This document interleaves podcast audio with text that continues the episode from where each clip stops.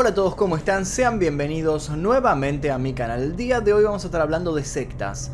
Varias veces me han pedido más casos referidos a sectas y hoy vamos a estar hablando de una secta que fue liderada por un hombre llamado Yoko Asahara y que fue responsable de un atentado con gas sarín hace varios años. No quiero adelantar más que esto, van a tener que quedarse en el video para escuchar la historia completa. Pero antes de comenzar les quiero recordar que tenemos tus 10 segundos en donde youtubers, instagramers, streamers promocionan lo que hacen. Tus 10 segundos de hoy son para Jean Kuro. Él es un streamer de Twitch. En esta plataforma se especializa en streaming de juegos como League of Legends o Among Us. Les dejo un fragmento de sus transmisiones. Si les interesa apoyar a este nuevo streamer, les dejo el link de su canal en la descripción de este video para que vayan a seguirlo. Además de eso, les recuerdo que pueden ver este y otros videos sin censura, sin publicidad 24 horas antes que el resto, simplemente tocando el botón que dice unirse aquí debajo, eligiendo la membresía número 2 Maestro Oscuro, y luego, una vez que se unen, tienen que dirigirse a la pestaña comunidad en donde encontrarán post exclusivo para los miembros del canal y ahí están los links para ver los videos sin censura. Mucha gente me pregunta qué sucede cuando se une porque no desaparece el Blu-ray o no desaparece la censura y eso no va a suceder. Simplemente tienen que ir a buscar los links en la pestaña comunidad y van a ir a otro canal que tengo, un canal oculto exclusivo para los miembros. Aclarado esto, no tengo nada más que agregar, así que comencemos con el video del día de hoy.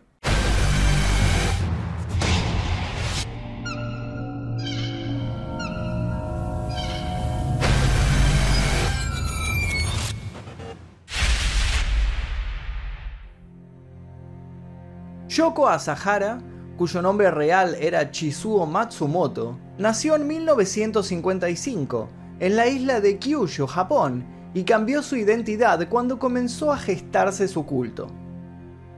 Asahara creció en una familia numerosa y pobre de fabricantes de tatamis en la remota prefectura de Kumamoto, en Japón. Al nacer, sufrió de glaucoma infantil, enfermedad que lo dejó ciego del ojo izquierdo.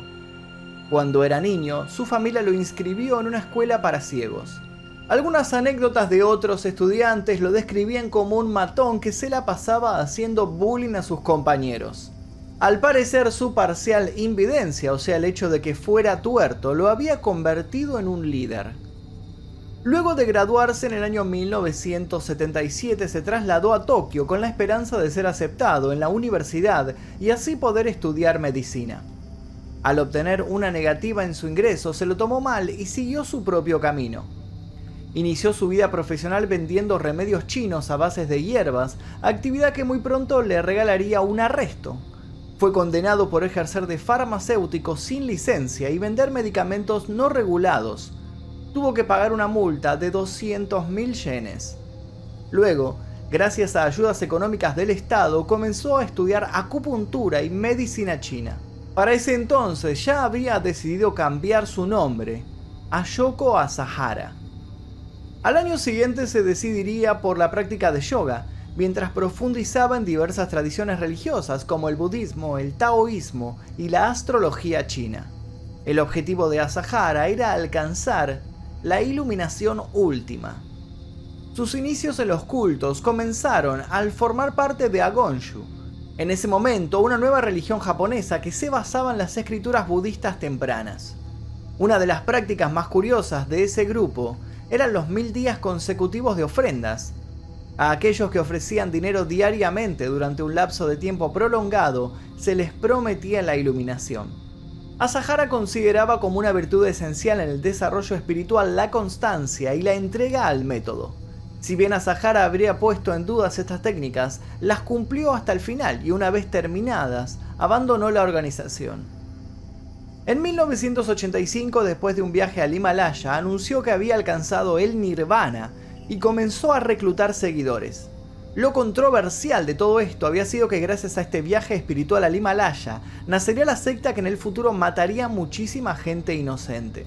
Y a esto se le sumaba un dato no menor, Yoko Asahara y el Dalai Lama se habían vuelto muy amigos. La historia mística de la secta Aum comenzó en la India a principios de 1986. Shoko Asahara había vagado por el sur del Himalaya durante varias semanas visitando monasterios budistas. Se suponía que ese viaje marcaría el final de años de peregrinaje. Así lo había descrito el propio Asahara. Probé todo tipo de prácticas como el taoísmo, el yoga, el budismo, incorporando su esencia en mi formación. Mi objetivo era la iluminación y la realización espiritual suprema. Continué las prácticas austeras con los textos budistas como mi único recurso. Finalmente alcancé mi meta en la sagrada vibración del Himalaya. Alcancé la realización suprema y la iluminación. También adquirí poderes sobrenaturales. Casi un año después, en febrero de 1987, Yoko Asahara se presentó ante el decimocuarto Dalai Lama y fue recibido por el Maestro Supremo en persona. Asahara no tenía más que palabras de admiración y esto había comentado en una de sus entrevistas.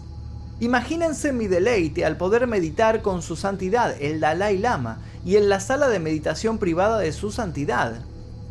El Dalai Lama se despidió de él después de un intenso intercambio de ideas con las siguientes palabras.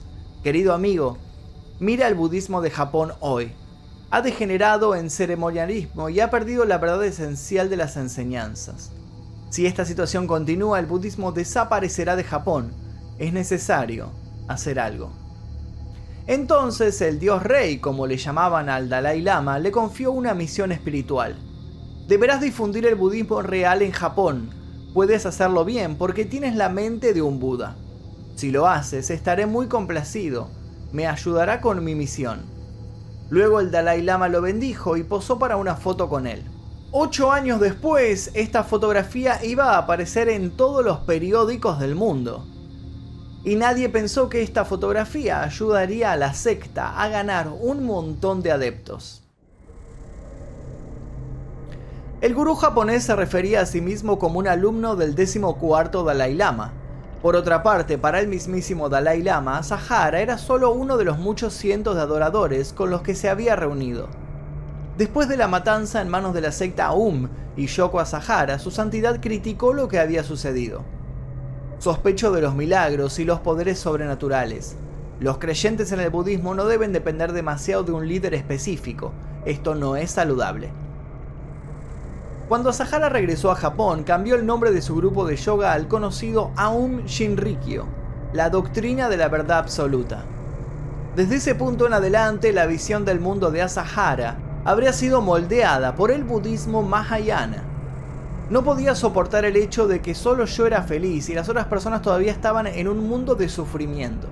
Empecé a pensar, salvaré a otras personas sacrificando mi propio yo. He llegado a sentir que es mi misión, Debo caminar por el mismo camino que el Buda. Las autoridades se mostraron inicialmente reacias a concederles el estatus de organización religiosa y congelaron el proceso de registro. El grupo no fue reconocido legalmente hasta que se resolvió su apelación en 1989. Durante el periodo de desarrollo de la secta UM, Yoko Asahara escribió varios libros. El más conocido fue Más allá de la vida y la muerte, el Mahayana Sutra y la iniciación. Aunque la secta se declaraba seguidora de Buda, era una mezcla de hinduismo, yoga, vago misticismo y adoración del líder. Asahara escribió para varias revistas que con sus experimentos antigravedad había logrado mantenerse 3 segundos suspendido en el aire y que confiaba en volar libremente al cabo de un año de trabajo.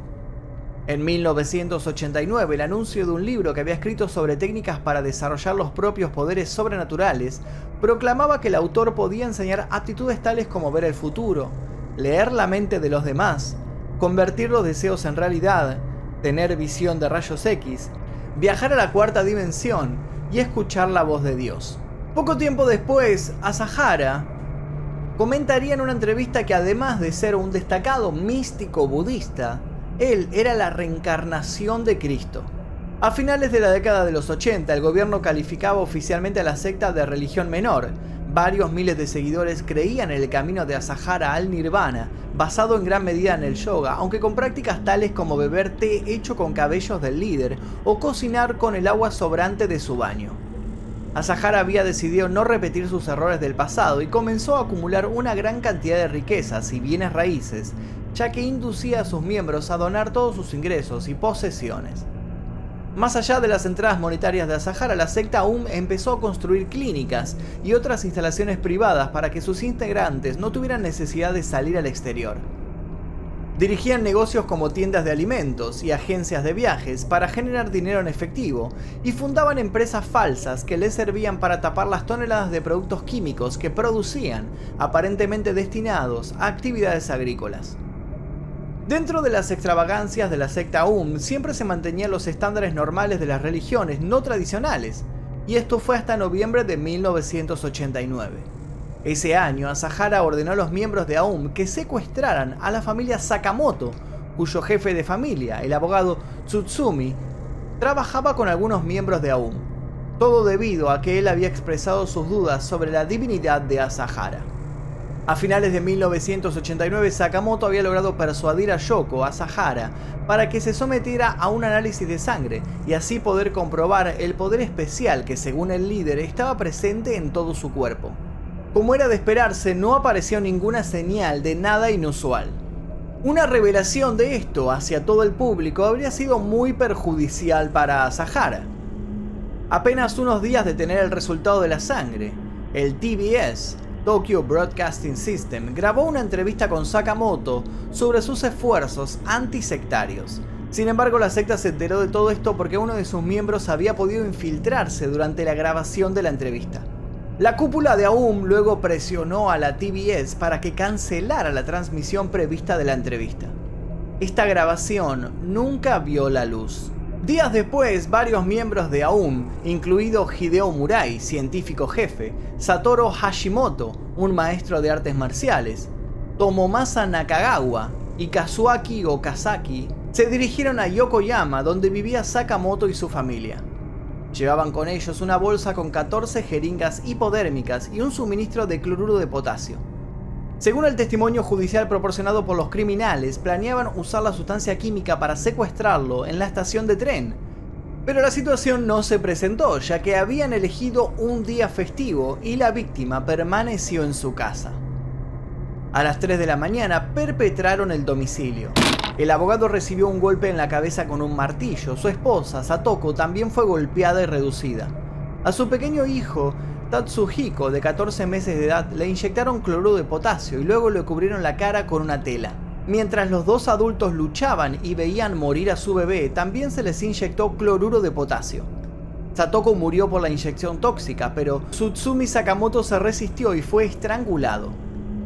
Los cadáveres fueron colocados en bidones metálicos y los escondieron en tres áreas rurales separadas para que en caso de que los cuerpos fueran descubiertos la policía no vinculase los tres incidentes.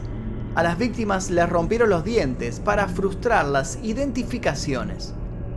Los cuerpos no fueron encontrados hasta que los asesinos proporcionaron la ubicación luego de ser detenidos. Todo esto sucedió luego del ataque al metro de Tokio en 1995.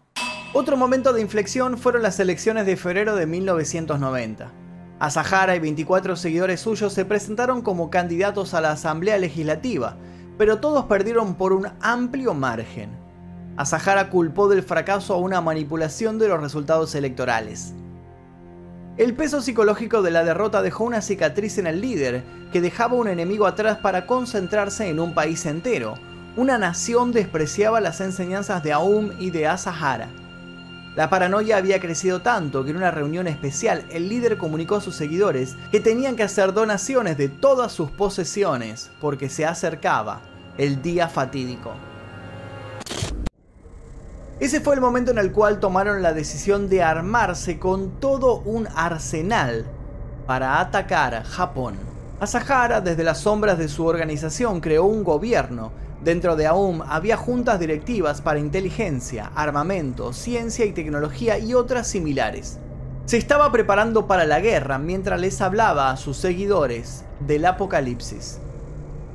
Según la visión de la secta por aquel entonces, reinaría la anarquía entre los habitantes del planeta, ya que olvidarían las enseñanzas de Buda. Solo los miembros de AUM que sobrevivirían al holocausto nuclear iban a poder aportar al individuo la capacidad de participar en la era de Yoho.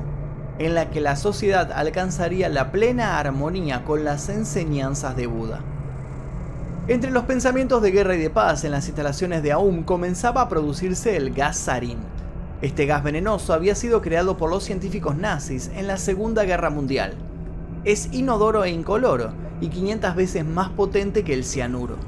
Una sola gota puede matar a un ser humano, ya sea por inhalación o por contacto cutáneo. El sarín es líquido a temperatura ambiente, pero se puede mezclar fácilmente con el agua, para luego despedir vapores letales.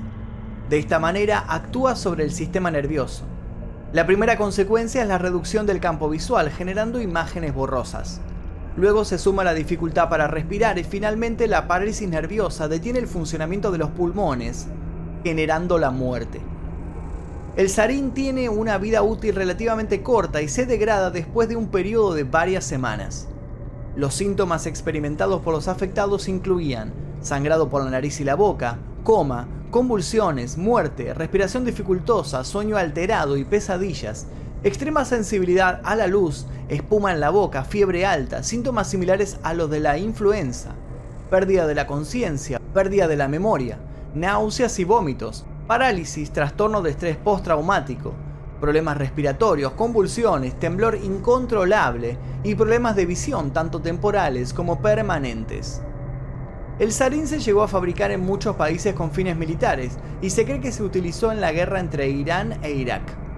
Japón no producía sarín y su venta era ilegal.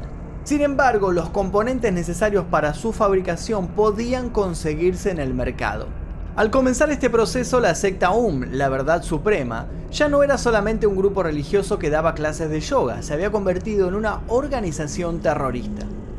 En otoño de 1993 la secta comenzó a construir las instalaciones en las que producirían el agente venenoso sarine en grandes cantidades. Este nuevo complejo estaba situado en la aldea de Kamikuishiki, aunque las instalaciones no llegaron a terminarse, los sectarios de Asahara lograron crear un suministro de gas suficiente como para llevar a cabo los ataques futuros. Cerca de un año después, llegaría lo peor. La noche del 27 de junio de 1994, en Matsumoto, a unos 250 kilómetros al oeste de Tokio, un hombre informaba a la policía de ciertos vapores nocivos. El hombre estaba tan enfermo que tuvo que ser hospitalizado al instante. A las pocas horas, más de 200 personas de aquel barrio residencial tuvieron que ser ingresadas a diversos hospitales de la zona porque sufrían mareos, náuseas y trastornos oculares. El hombre que dio el aviso se recuperó, pero otras 7 personas murieron. Para su sorpresa y para la gran consternación del país, la policía identificó al agente homicida como gas. Se encontraron rastros de la sustancia en el aire, en un pequeño lago y en diferentes recipientes que contenían agua. También se encontró el cuarto de baño de un departamento contiguo donde se alojaban los empleados de una compañía de seguros. Aquel ataque aparentemente no provocado se había cobrado siete vidas y era un completo misterio para las autoridades. ¿Quién podría haberlo hecho? ¿Quién tenía los conocimientos para fabricar este gas letal? Por suerte el gas solo había logrado esparcirse en una pequeña área de 150 metros. Por otra parte, en la casa del hombre que había avisado a las autoridades, encontraron una gran cantidad de productos químicos. Se le interrogó durante horas, pero la investigación posterior estableció que si bien algunas de las sustancias podían haberse combinado para producir el gas, el hombre carecía de equipamiento necesario para fabricarlo, y las había utilizado con otros fines, como por ejemplo, revelar fotografías. Los medios de comunicación comenzaron a hablar de un accidente producido con este gas. El 9 de julio de 1994, a primeras horas de la madrugada, hubo una detección de síntomas similares, náuseas, dolores en el pecho, en el pueblo montañés Kamiku Ishiki. No hubo muertos, pero más de 20 personas sufrieron los síntomas. El aire estuvo impregnado de olor nocivo durante varios días. La policía resolvió que aquel agente no era gasarín propiamente dicho, sino un producto derivado creado en el proceso de elaboración de este gas. Nadie era capaz de imaginar relación entre estos dos incidentes y estos dos lugares. Los residentes del pueblo sabían que los vapores tóxicos procedían de las instalaciones de la secta UM. Las enemistades de los residentes con la gente de la secta era un tema recurrente, sobre todo por cuestiones de los terrenos, permisos de construcción y hostigamiento, entre otras cosas. Algunos vecinos habían visto a miembros de AUM salir de uno de sus edificios con máscaras de gas. Al plantearse la posibilidad de que AUM tuviera algo que ver con los hechos, algunos cayeron en la cuenta de que otra de las instalaciones de la secta tenía asuntos pendientes con un tribunal de Matsumoto. Se recordó también que en julio de 1993 se habían recibido quejas de gases nocivos procedentes de una de las instalaciones de AUM en el distrito de Koto, en Tokio. Meses después de los hechos de Matsumoto y Kamiko Ishiki, la policía declaró el tema cerrado, al no poder darle la resolución correspondiente a los incidentes que habían ocurrido sumado a que tampoco habían podido hacer mucho con los siete incidentes denunciados en septiembre en el estado occidental de Nara, donde mucha gente había sufrido irritaciones en los ojos y sarpullidos. El 4 de enero de 1995, la secta UM acusó públicamente a una empresa química cercana a sus instalaciones de haber vertido gas sarín en sus terrenos en Kamiko Ishiki. La secta no solo negaba ser la fuente de los vapores, sino que afirmaba ser víctima de una conspiración. Un mes después, un experto en armas químicas que había visitado Japón anteriormente para investigar el incidente de Matsumoto, advirtió que en ese lugar se podrían haber realizado el ensayo de un ataque terrorista de mayores proporciones. Pero como suele suceder, nadie le dio importancia. Días más tarde, algunos miembros de AUM secuestraron a Kariya Kiyoshi, hermano de una mujer adinerada que había huido de la secta. Necesitaban saber el paradero de la mujer y lo forzaron para sacarle la información. Lo encerraron en el complejo de Kamiko Ishiki y le inyectaron una gran cantidad de anestésicos para obligarlo a hablar, pero un mal cálculo de los químicos hizo que sufriera una sobredosis. Kariya Kiyoshi había sido asesinado, así que tuvieron que deshacerse del cuerpo. Los ataques al metro de Japón comenzaron poco tiempo después. Las autoridades se acercaban a la secta y al líder se le ocurrió que podían alejar las fuerzas públicas de las instalaciones de AUM de una manera poco pacífica. Ordenó realizar un ataque en el metro de Tokio. Por otra parte, muchos pasajeros de la línea que iba hacia Yokohama se quejaron de irritación en los ojos y vómitos y fueron trasladados con urgencia a los hospitales cercanos. Diez días más tarde, en la misma estación de Kazumi Gaseki se encontraron tres maletines abandonados. Los tres contenían un líquido misterioso, pequeños ventiladores a motor, una abertura de ventilación y una batería. De uno de ellos salía un extraño vapor. Era gas sarín. Los efectivos policiales pudieron frenar este atentado y pusieron en alerta a toda la comunidad. Estos últimos incidentes, aunque no tuvieron consecuencias fatales, eran un presagio tan evidente de peligro que la policía pidió miles de máscaras de gas y equipos protectores al ejército y empezó a ejercitarse en su uso de manera secreta. Las sospechas se centraban cada vez más en la secta UM y la policía se entrenaba especialmente para el asalto planificado a las múltiples instalaciones que Asahara tenía repartidas en todo el país. El sábado 19 de marzo se llevó a cabo un espectacular ejercicio de instrucción policial en Camp Alaska, al norte de Tokio. Al mismo tiempo, las fuerzas policíacas de la ciudad de Osaka asaltaron la sede local de la secta UM después de que los familiares de un estudiante denunciaran que el grupo lo retenía en contra de su voluntad. El 20 de marzo de 1995 a las 08 horas, todo se salió de control. En la hora pico donde miles de personas se dirigían a sus trabajos o llevaban a sus hijos a la escuela, ocurrió el ataque silencioso. Los pasajeros de 16 estaciones de 5 líneas del metro con dirección a Tokio empezaron a sentir náuseas y tenían dificultad para respirar, sumado a una intensa irritación en los ojos. En todos los casos, la sustancia irritante parecía salir de unos paquetes envueltos en diarios, que estaban en el suelo de los vagones atestados de pasajeros. ¿Cómo había logrado suceder todo esto? Los fieles de Aum abordaron sus trenes designados, todos ellos equipados con sus paquetes de sarín y los paraguas con puntas afiladas. Cuando estuvieron en las ubicaciones dejaron caer los paquetes de sarín y los pincharon varias veces con la punta afilada del paraguas. Luego, cada responsable se bajó del tren y salió de la estación para encontrarse con otro cómplice, que estaba encargado de manejar el vehículo con el cual se escaparían. Dejar los paquetes perforados en el suelo de las estaciones permitió que el gas harín se filtrara a los vagones del tren y por consiguiente a las estaciones siguientes. Las primeras inhalaciones afectaron a los pasajeros, a los trabajadores del metro y a quienes entraron en contacto con ellos. El sarín, siendo uno de los más volátiles de los agentes nerviosos, tuvo una evaporación rápida. Básicamente el gas se convirtió en vapor muy rápidamente y se esparció por todos los vagones del metro.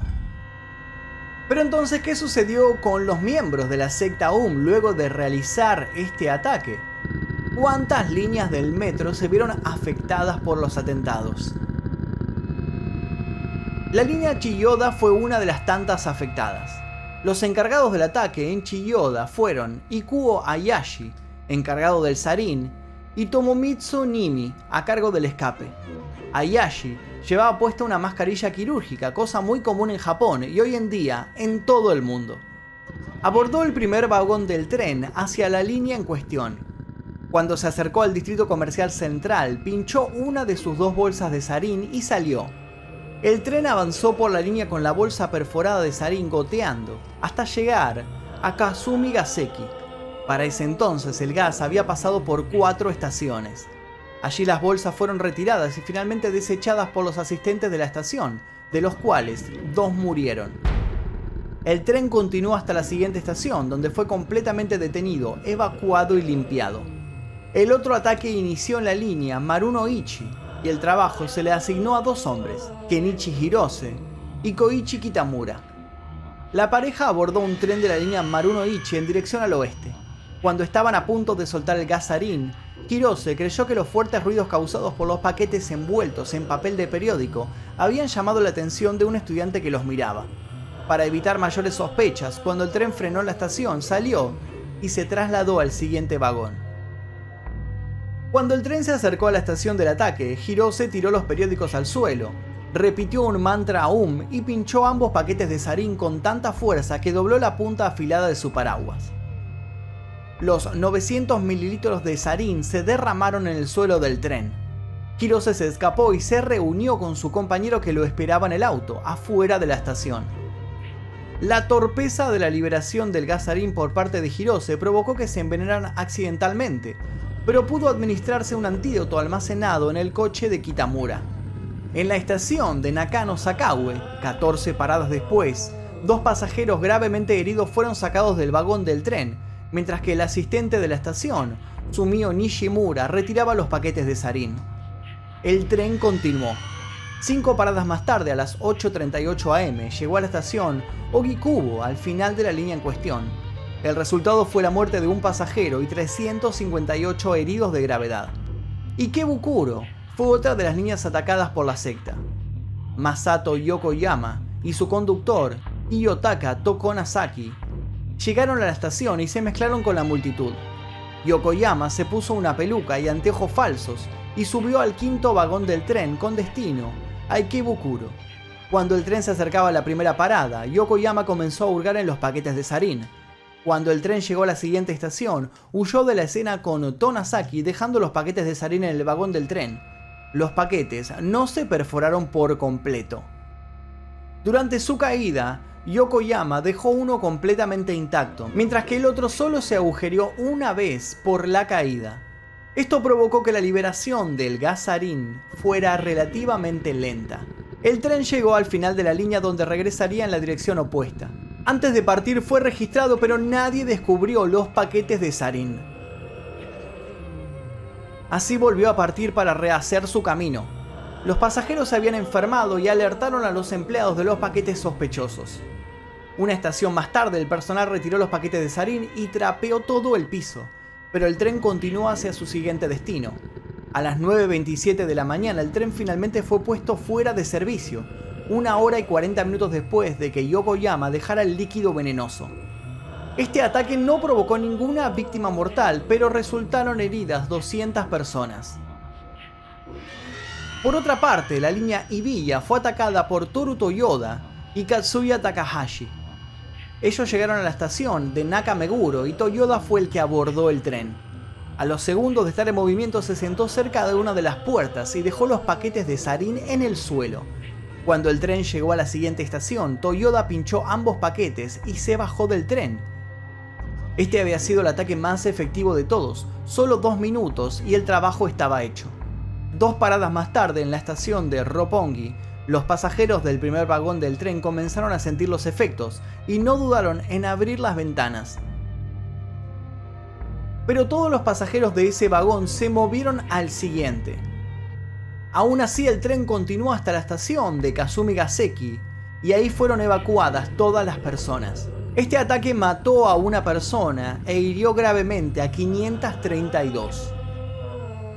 Yasuo Hayashi y Shigeo Sugimoto fue el equipo asignado para la última estación, Nakameguro. A diferencia del resto de los atacantes, Hayashi llevó tres paquetes de sarín en lugar de dos.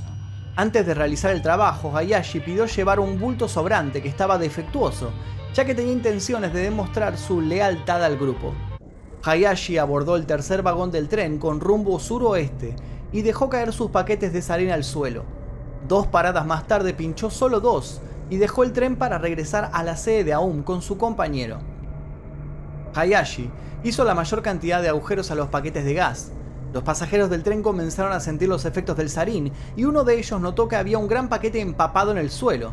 Al suponer que esto estaba produciendo los malestares, lo agarró y lo tiró por la plataforma del metro de la estación Koden Macho. Ese pasajero no sabía que a causa de su acción cuatro personas en la estación iban a morir. El charco de sarín permaneció en el suelo del vagón de pasajeros mientras el tren continuaba hacia las siguientes estaciones. Alguien había presionado la parada de emergencia y la gente pudo escapar para terminar amontonada en las afueras de la estación. Toda la ciudad pensaba que el accidente venenoso se debía a una explosión, pero los empleados de la estación se habían dado cuenta que el ataque había sido por un agente químico. A las 8.35 am la línea Ibiya se cerró por completo y todos los pasajeros fueron evacuados. Miles de pasajeros que unos momentos antes se habían apelotonado en los vagones salían del transporte como una estampida humana, aplastándose unos a otros. Cientos de ellos se desmayaron mientras otros huían asfixiados. Entre arcadas, boqueando en busca de aire, arrastrándose para salir de los trenes y alcanzar la escalera que los llevaría a la calle. Lo que no sabían era que el químico ya estaba en su cuerpo. La primera comunicación con las autoridades se originó a las 8.17 de la mañana. Las unidades de la policía, bomberos y ambulancias se dirigieron de manera urgente a las estaciones afectadas, a la vez que se alertaba a las unidades militares para que se apersonaran en las estaciones. Se interrumpió el servicio en casi toda la red.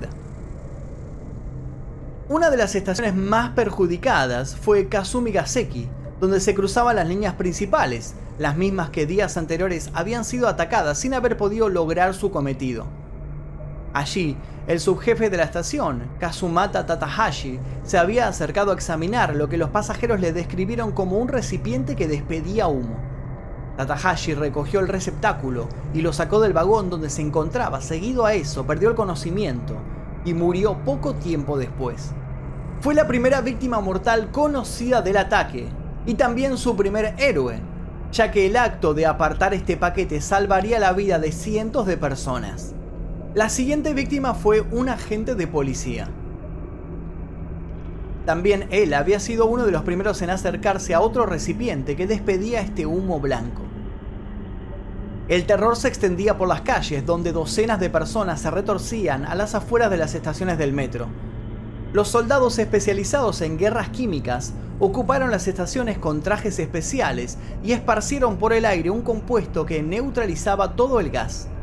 Luego buscaron los agentes químicos, mientras cientos de personas desbordaban los hospitales de las zonas. El pánico se expandía más y más por toda la ciudad. La gente se desplomaba en las veredas, toda la escena de los vómitos, los espasmos y los gritos asemejaban a una película de terror. Para esa altura, 12 personas habían muerto y otras 500 habían ingresado a los hospitales en carácter de urgencia, mientras que otras 5.000 habían sufrido un daño menor. Uno de los empleados administrativos que había sido evacuado de la estación de Ginza, la parada siguiente a Kazumi Gaseki, le llegó a comentar a uno de los periodistas que querían tener la primicia de los hechos. Se oye hablar de la violencia gratuita en Estados Unidos, de gente que le dispara a desconocidos y también del terrorismo en Medio Oriente, pero nadie se espera que esto ocurra aquí en Tokio. Empiezo a creer que tal vez no estemos seguros en Japón. Al día siguiente del atentado, la policía entró por la fuerza a las oficinas centrales de AUM en Tokio, así como a los locales que tenían en otras poblaciones menores de Japón, sin embargo, no relacionaron públicamente su actuación con el atentado, sino que la justificó como respuesta a las protestas contra los detenidos y al asesinato de la familia Sakamoto. Luego de algunas investigaciones encontraron pruebas de que un grupo selecto de la secta elaboraba gas sarín y que tenían tres fábricas capaces de producir modelos del fusil de asalto ruso AK-47. De igual manera, todo lo que venían dentro de las sedes los tomó por sorpresa. No entendían cómo un culto budista podía tener estos productos tan insólitos. Luego entendieron cómo este grupo estaba tan alejado de la no violencia como del verdadero budismo.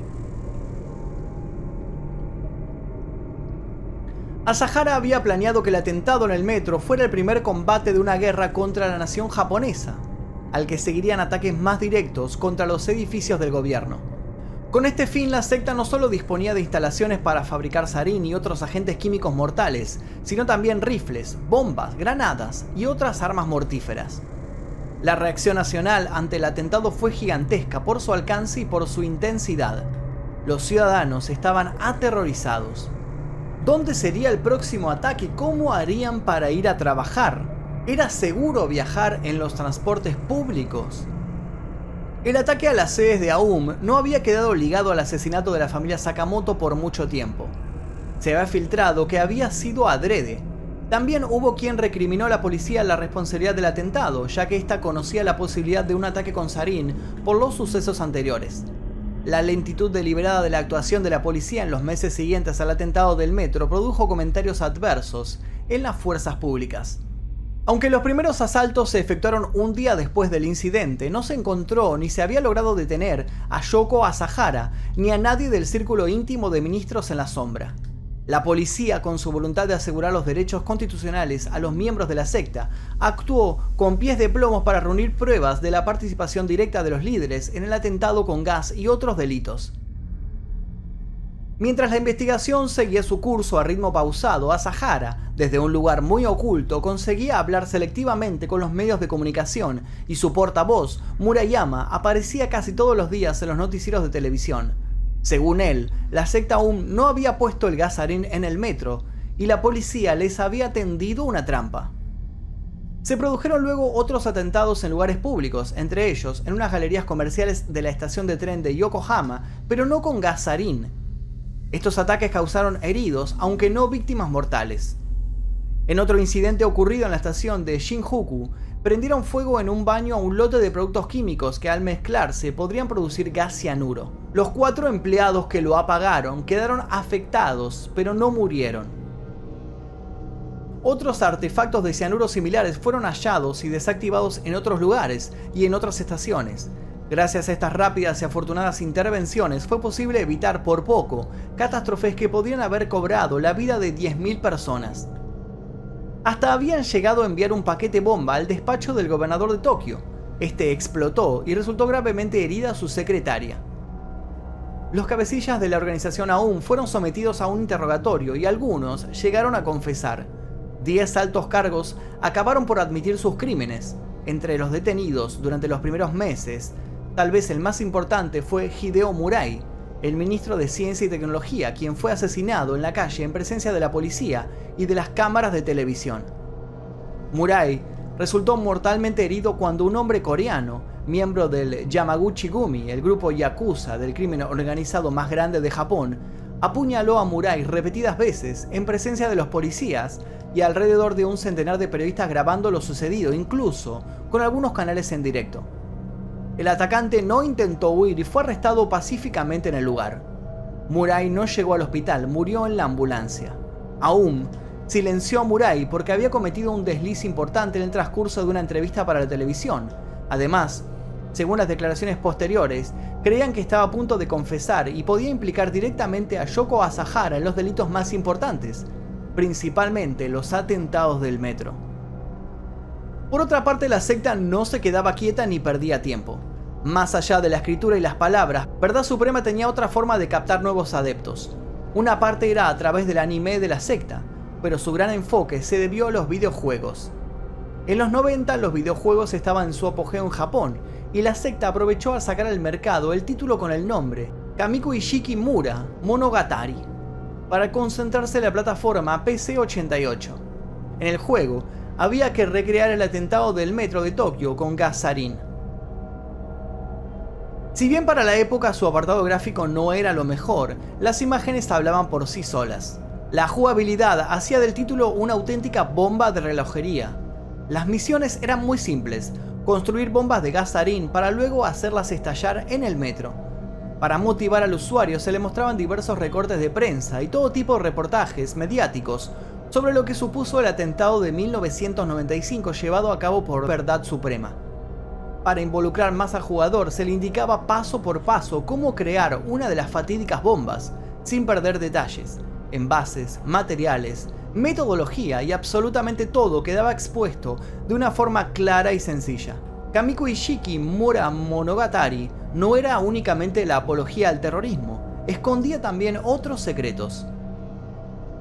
El estudio desarrollador era Aum Soft, desde las oficinas de Aum Shinrikoi, verdad suprema.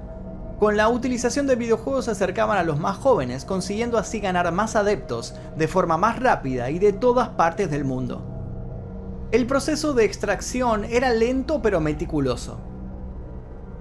Al jugador se le mostraban extractos de videos de la tragedia, y Yoko pasaba a ser la figura estrella del juego, convirtiéndose en una suerte de semidios. Había imágenes en las cuales el líder aparecía curando enfermos o levitando varios centímetros sobre el suelo, y eran solo algunas de las locuras que aún Soft utilizaba para que el jugador cayera rendido a los pies de Verdad Suprema. La policía, luego de sacar el juego del mercado, se pasaron dos meses enteros acumulando pruebas. Necesitaban detener a los individuos sin generarles cargos y así poder escuchar sus confesiones. La policía entró en las instalaciones que la secta aún poseía en Kamiko Ishikimura, recorrió una serie de pasadizos subterráneos y finalmente encontró a Yoko Asahara en una pequeña cámara secreta de acero, entre el segundo y tercer piso, vestido con el uniforme AUM de seda morada y rodeado de libros, cintas, un reproductor de cassettes y 117 mil dólares en efectivo. Fue detenido y acusado de ordenar el atentado del 20 de marzo. ¿Cómo iba a cometer este atentado un ciego como yo? se defendió a Sahara. Poco antes de la detención de Yoko Asahara, muchos de los ministros más importantes se entregaron a la policía y otros fueron detenidos cuando se disponían a abandonar el país. Tras la detención de Asahara y la confesión de muchos de los sectarios de más rango, fue posible esclarecer muchos crímenes inexplicables que habían quedado sin resolver.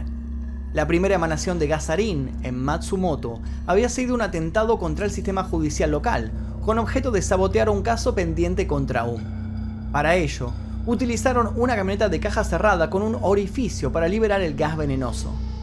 Aunque el ataque iba dirigido a tres jueces que llevaban un juicio por la adquisición de un terreno, muchas de las víctimas eran ajenas al litigio. El otro ataque que se aclaró fue el del incidente del pueblo montañés, el gas iba dirigido contra sus habitantes, como represalia por ayudar a los miembros de la secta que querían huir y a sus familiares que intentaban rescatarlos. Se descubrió asimismo que hubo entre 5 y 10 asesinatos individuales, sumados al del abogado Tsutsumi Sakamoto, de su mujer y el de su hijo de un año. En otros incidentes, los seguidores de la secta habían esparcido otro veneno, el gas BX, una sustancia extremadamente tóxica empleada como arma química y clasificada como agente nervioso contra cientos de enemigos. Uno de ellos era Hiroyuki Nagaoka, representante de un grupo de familiares de víctimas seguidores de Aum. Nagaoka entró en coma, aunque posteriormente se recuperó. Un miembro de la secta que había pertenecido a las fuerzas de autodefensa de Japón confesó haber sido el autor y también haber rociado con el gas BX a dos personas no relacionadas con el grupo. Estas dos personas fallecieron pero su muerte no se relacionó con el veneno y aún hoy se desconoce su identidad. El mismo asesino también reconoció ser responsable de la muerte de al menos dos antiguos miembros que habían desertado. La secta también había asesinado a un contador después de secuestrarlo y torturarlo cruelmente para que revelara el paradero de su hermana que había desertado. Azahar había dispuesto que lo asesinara a un hombre que había sido detenido mientras ayudaba a otros a escapar y que iba esposado. Le ordenó que estrangulara al contador si quería seguir con vida. Otro miembro confesó haber matado a una mujer de 80 años después de que accediera a legar a la secta bienes por valor de 60 millones de yenes. Hubo otros intentos de asesinato, de los que solo algunos se coronaron víctimas mortales. Aún llegó al extremo de intentar matar a un dibujante de historietas por haber hecho una caricatura poco halagadora de la secta. La lista de delitos siguió aumentando escandalosamente. Habían robado vehículos para utilizarlos como emanadores de gases, habían entrado en oficinas del gobierno con el fin de robar permisos de conducir y otros documentos que pudieran proporcionar una identidad falsa de los agresores, robaron informes oficiales sobre las Fuerzas Armadas para obtener datos del poder de los enemigos, también intervinieron líneas telefónicas de amigos y enemigos, habían retenido a muchas personas que tenían familiares en la secta e incluso organizado asaltos a sus propias instalaciones para poder decir que eran acosados en lugar de admitir que eran ellos quienes acosaban a la sociedad.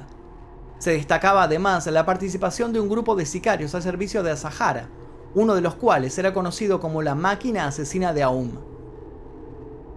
Algunos altos cargos habían operado la yema de los dedos para borrar sus huellas digitales y evitar su identificación en caso de arresto. Los miembros de la secta estaban obligados periódicamente a zambullirse en aguas heladas, ingerir comida en mal estado que les producía diarreas y someterse a la acción de máquinas que emitían descargas eléctricas.